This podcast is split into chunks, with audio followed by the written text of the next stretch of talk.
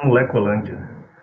Hoje a gente vai começar o nosso primeiro episódio falando um pouco sobre jogos.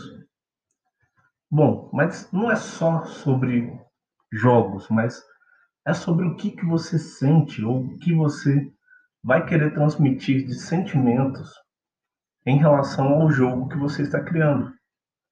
Isso aí é uma forma da gente conseguir engajar, né, uma, fazer com que o nosso jogador ele fique é, preso no nosso jogo, que ele goste de jogar aquilo, que ele sinta algo jogando o nosso jogo.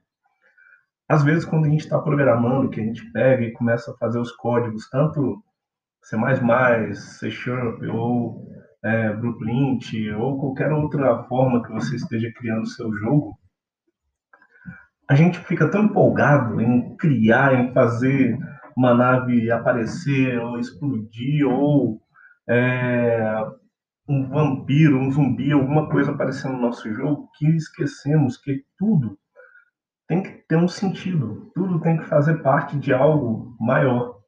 E a proposta é que você pense nesse algo maior como se fosse um sentimento. Por exemplo, é, a gente pega um jogo tipo Resident Evil, é claro que é um jogo que você vai sentir medo. Se a gente pega um jogo tipo Fall Guys, é um jogo que é para você sentir alegria. Então é claro que não vai ter é, um zumbi aparecendo no meio do jogo, né? É, em compensação, se você pegar, por exemplo, Resident Evil, é, se você estiver pensando em fazer um jogo em pixel art, né?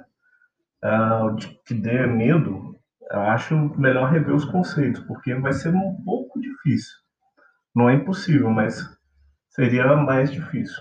Por isso que o sentimento influencia tanto nas suas decisões de como criar o jogo. Tá?